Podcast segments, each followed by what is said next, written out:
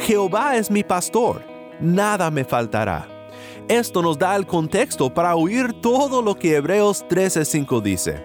El autor de Hebreos nos recuerda la promesa como la base de nuestro contentamiento, diciendo, sea el carácter de ustedes sin avaricia, contentos con lo que tienen, porque Él dijo, nunca te dejaré, ni te desampararé.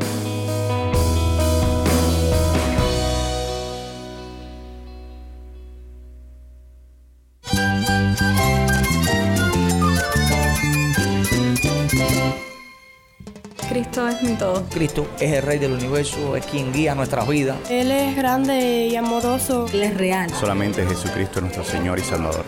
Es mía quien me fortalece. En Cristo Jesús hay esperanza, hay paz. Y nuestro Dios es un Dios de rescate. Estás escuchando a El Faro de Redención, Cristo desde toda la Biblia para toda Cuba y para todo el mundo. Mi nombre es Daniel Warren, gracias por acompañarme aquí al inicio de una semana más. Damos inicio en este programa a una serie titulada Lecturas Matutinas y Vespertinas, el nombre de un devocional escrito por Charles Spurgeon. Miles de personas por cientos de años han beneficiado de sus meditaciones en las escrituras y estoy muy emocionado por poder pasar una semana más con este gran predicador para ayudarnos en nuestro tiempo estudiando la palabra. Recientemente tuvimos el gran placer de estar presentes en el 65 Conferencia General de las Asambleas de Dios en Cuba, el Congreso Nacional de Misiones, y le preguntamos a un pastor cubano sobre cómo ha beneficiado de los sermones y las reflexiones de Spurgeon en su vida, y esto fue lo que nos comentó. Bueno, mi nombre es Josnier, eh, soy pastor de las Asambleas de Dios ¿Cómo has visto las enseñanzas de cierta influencia de Charles Spurgeon en tu vida? Bueno, te engañaría si te dijera que no he usado menos de 25 o 30 de sus sermones y evidentemente el impacto que todavía tiene hoy la vigencia, que tiene un predicador como este, un hombre que sabe traer la palabra al corazón de la persona, no la deja solamente en el cielo, sino que la trae al corazón de cada una de las personas. Leerlo me inspira, pero además luego a la hora de predicar es una fuente de inspiración. Si yo tuviera que hablar de un predicador hoy, bueno, no creo que haya citado a otro más que él, incluso cuando no lo cito, simplemente lo uso Hermano Daniel, gracias por tu tiempo, gracias por compartir con el Faro de Redención. Muchas gracias a Daniel y al espacio de Faro de Redención por esta oportunidad. Me da mucho gusto oír de cómo Spurgeon ha impactado a hombres y mujeres en todo el mundo, hasta también en Cuba. Hoy pensaremos en lo que quizás sea una de las frases bíblicas más pequeñas sobre las cuales Spurgeon medita en lecturas matutinas y vespertinas. Así que si tienes una Biblia, busque Hebreos 13:5 y quédate en sintonía.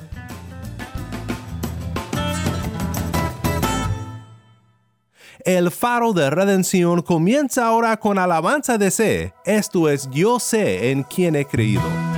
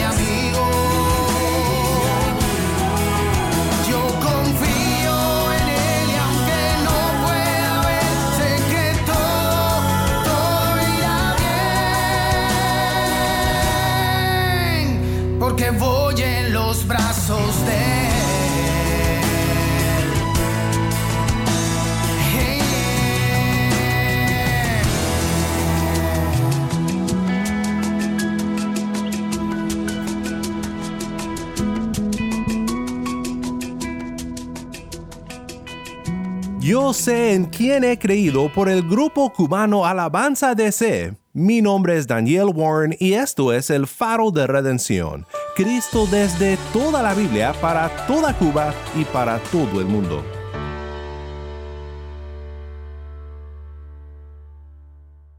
¿Alguna vez te has sentido abandonado por Dios? O quizás no abandonado, solo un poco olvidado. Quizás tengas necesidades en tu vida, necesidades físicas, necesidades emocionales o económicas, y a tu parecer Dios no está muy interesado en ayudarte en el momento de tu necesidad. ¿Será que Dios te ha desamparado a pesar de haber puesto tu fe en Él?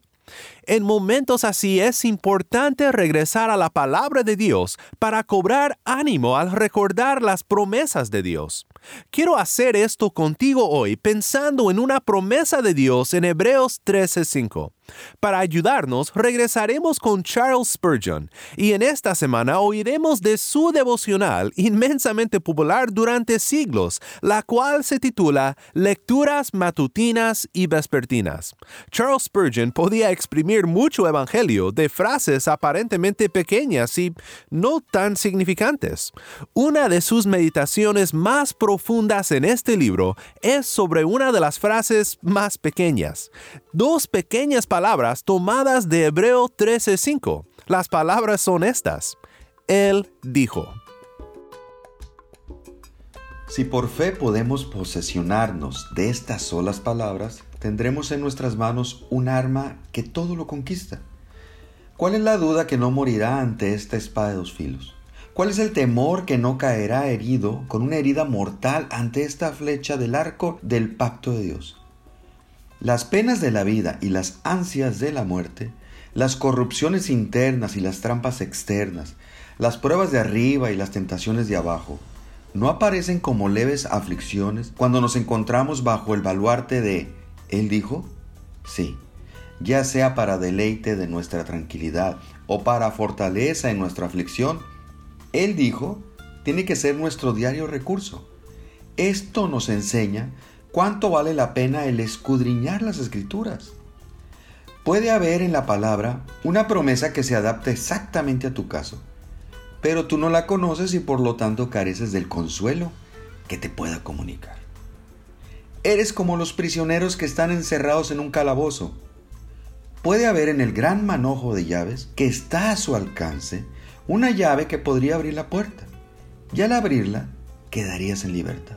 Pero si no la buscas, permanecerás para siempre en la prisión, aunque la libertad esté en tus propias manos. Puede haber en el gran contenido de la escritura una poderosa medicina que cure tu mal, pero si no lo examinas, si no lo escudriñas, no podrás descubrir lo que Él dijo y seguirías enfermo. Además de leer la Biblia, tendrías también que enriquecer tu memoria poniendo en ella las promesas de Dios. Puedes recordar muchos dichos de grandes hombres, aprenderte de memoria los versos de renombrados poetas. No debes por lo tanto tener un conocimiento profundo de las palabras de Dios, de suerte que las puedas citar enseguida cuando desees resolver una dificultad o matar alguna duda. Ya que Él dijo, es la fuente de toda sabiduría y de todo consuelo haz que permanezca en ti ricamente como una fuente de agua que salta para vida eterna. En esta forma crecerás sano, fuerte y feliz en tu vida espiritual. Cuatro veces en la Biblia estas palabras, Él dijo, son conectadas con una promesa de Dios. Una vez en el libro de Hechos, otra vez en 2 Corintios y dos veces en Hebreos. Quiero pensar contigo ahora por unos momentos sobre esta promesa de Hebreos 13:5. ¿Qué fue la promesa que Dios dijo? Él dijo, nunca te dejaré ni te desampararé. Esta promesa aparece en varios lugares en el Antiguo Testamento. Dos veces aparece en Deuteronomio 31 y una vez en Josué 1.5. Josué 1.5 dice, Nadie te podrá hacer frente en todos los días de tu vida. Así como estuve con Moisés, estaré contigo. No te dejaré ni te abandonaré. En su contexto en Josué capítulo 1, la promesa de Dios viene a Josué como el nuevo líder del pueblo de Dios, después de Moisés, al borde del río Jordán y a punto de guiar al pueblo para entrar a la tierra prometida. El pueblo de Dios ha sido rescatado de Egipto por la mano fuerte de su Dios, pero la tarea que les queda por delante es difícil peligroso. Y Dios promete que estará con Josué su líder y con su pueblo. No los dejará ni los abandonará. Él les dará victoria en la conquista de Canaán. Dios dijo, todo lugar que pise la planta de su pie, les he dado a ustedes. Y luego, aparte de este contexto histórico, la promesa se repite en otro contexto nuevo, en el Nuevo Testamento. Como creyentes bajo el nuevo pacto, el Señor del universo, nuestro Cristo, nos ha prometido que los mansos heredarán la tierra. En Él tenemos todo lo que necesitamos. Todo el mundo es nuestro, aunque hoy solo lo poseemos por la fe. Pero lo más importante que tenemos por fe en Cristo es la presencia de Dios con nosotros por medio de su Espíritu. Eso lo tenemos ya y es todo lo que necesitamos. Esta misma promesa de Hebreos 13:5 también lo escuchamos de otra forma en el Salmo 23. Jehová es mi pastor, nada me faltará.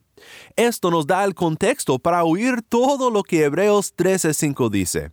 El autor de Hebreos nos recuerda la promesa como la base de nuestro contentamiento, diciendo, sea el carácter de ustedes sin avaricia, contentos con lo que tienen, porque Él dijo, nunca te dejaré, ni te desampararé.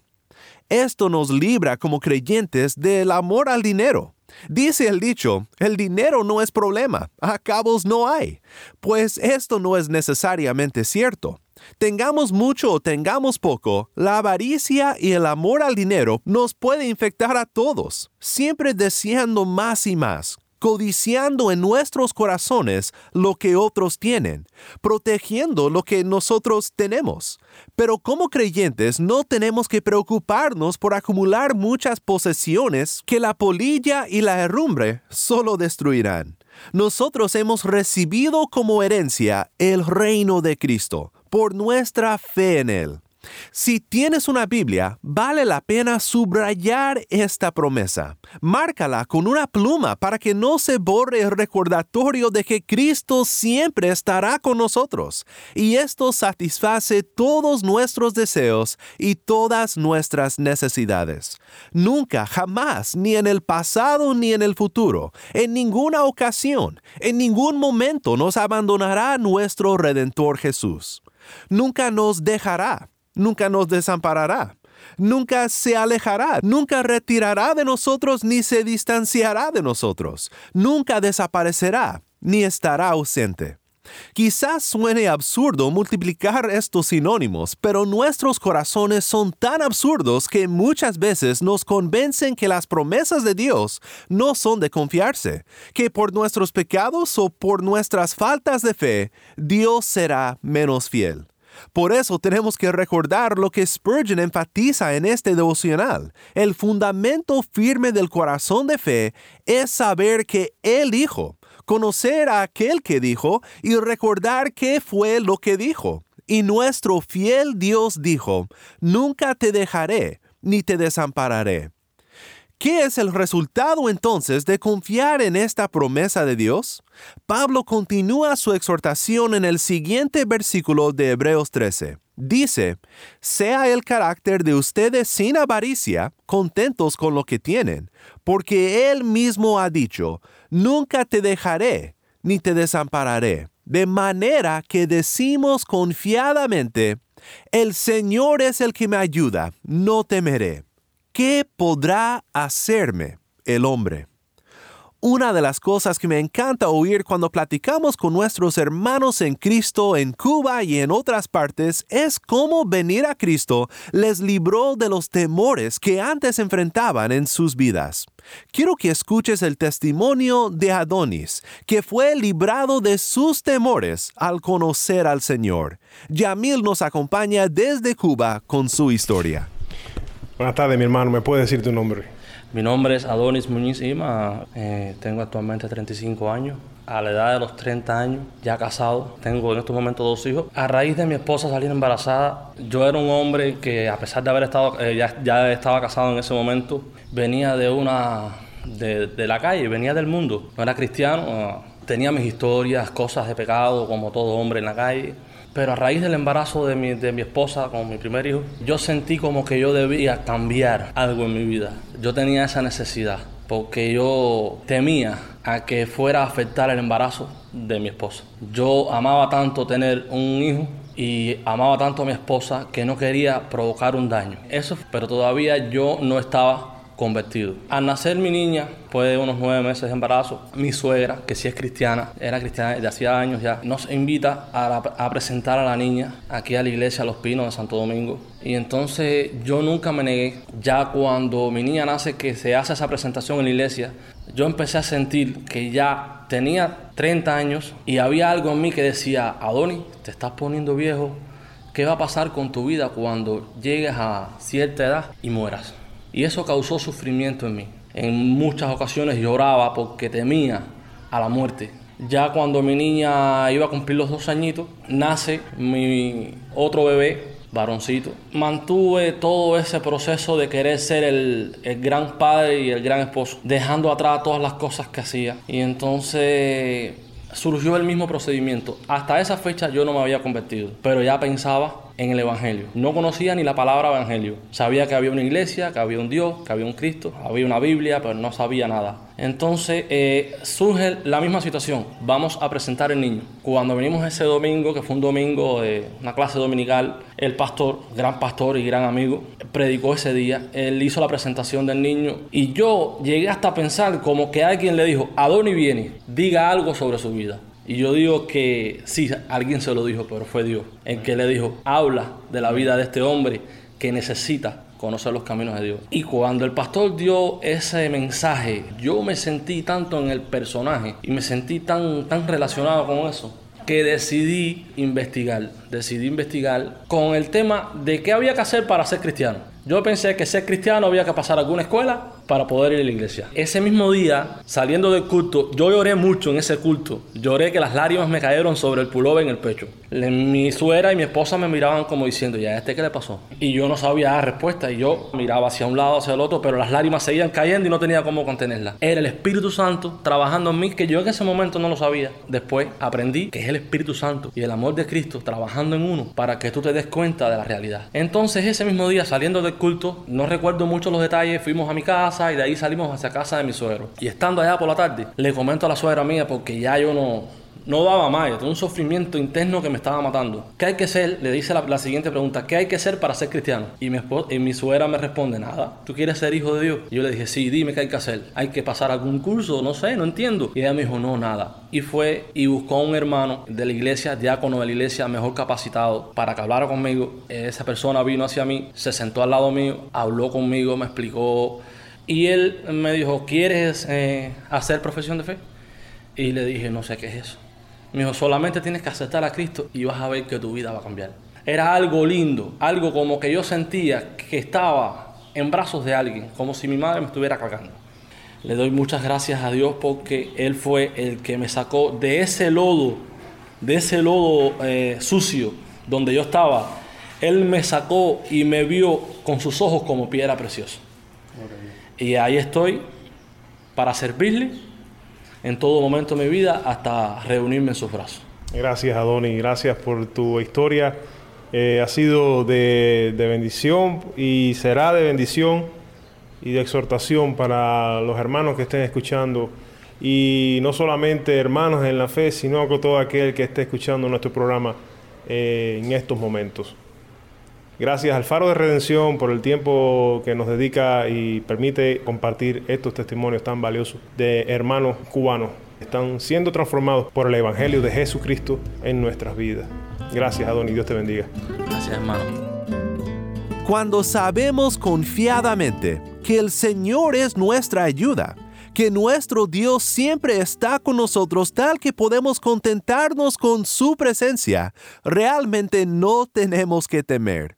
Tal como dijo Spurgeon, ¿Cuál es el temor que no caerá herido con herida mortal ante esta flecha del arco del pacto de Dios? las penas de la vida y las ansias de la muerte, las corrupciones internas y las trampas externas, las pruebas de arriba y las tentaciones de abajo. ¿No aparecen como leves aflicciones cuando nos escondemos bajo el baluarte de Él dijo? Sí, ya sea para deleite en nuestra tranquilidad o para fortaleza en nuestra aflicción, Él dijo, tiene que ser nuestro diario recurso. cielo es el trono de mi Dios. La tierra el estrado de sus pies. Y siendo tan sublime mi Señor, mi pequeño corazón su templo es. Oh, qué gozo,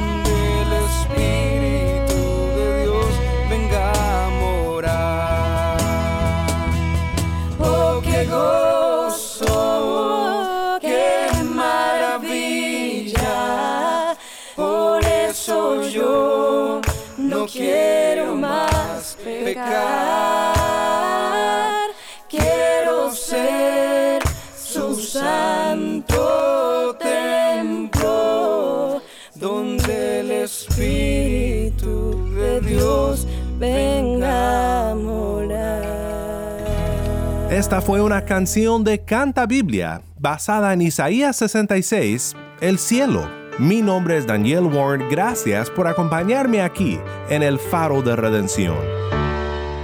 Nuevamente muchas gracias a Yosnier y a Adonis por acompañarnos y muchas gracias al pastor Antonio de la Cruz por compartir con nosotros este pasaje de lecturas matutinas y vespertinas. Las promesas de Dios son amplias claras, hermosas, y nos hace bien meditar siempre en ellas. Cristo está con nosotros, es una promesa, y estará con nosotros por medio de su Espíritu hasta aquel momento cuando nuestra fe se vuelve vista, cuando nuestro creer se convierta en ver, cuando Él regresa por su pueblo. Podemos contentarnos en su amor hasta aquel día. Oremos juntos para terminar. Padre Celestial, te damos muchísimas gracias por tu amor, por tus promesas y por tu fidelidad.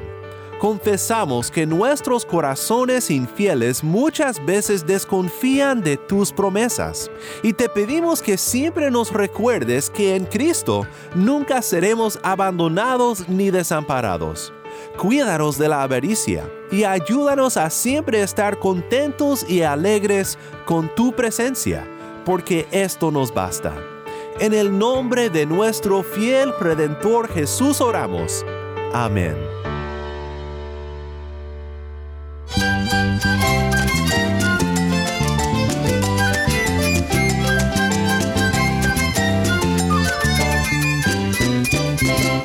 como un faro de los muchos que se encuentran en la costa de Cuba, guiando a los barcos con seguridad al puerto, el faro de redención resplandece la luz de Cristo desde toda la Biblia para toda Cuba y para todo el mundo. Este ministerio se realiza por la generosidad de hombres y mujeres que comparten nuestro anhelo de animar a la iglesia y evangelizar a los perdidos en Cuba. Nuestro deseo es que este programa sea un obsequio de amor para la iglesia de este lugar. Si estás en sintonía fuera de Cuba, te pido que por favor consideres hacer un donativo a la obra de este ministerio apoyado por el oyente. O consideres apoyarnos como un guardián del faro. Guardianes del faro se comprometen a dar mensualmente y a orar regularmente. Para hacer tu donativo, puedes llamar a las oficinas de Haven Ministries en los Estados Unidos llamando al número 1-800-65-42-83-6. De nuevo, nuestro número en los Estados Unidos es 1-800-654-2836. O puedes visitarnos en nuestra página web elfaroderedención.org. Estamos también en Facebook, Instagram y Twitter en arroba faro de redención. Me encantaría saber de ti. Puedes escribirme al correo electrónico ministerio arroba el faro de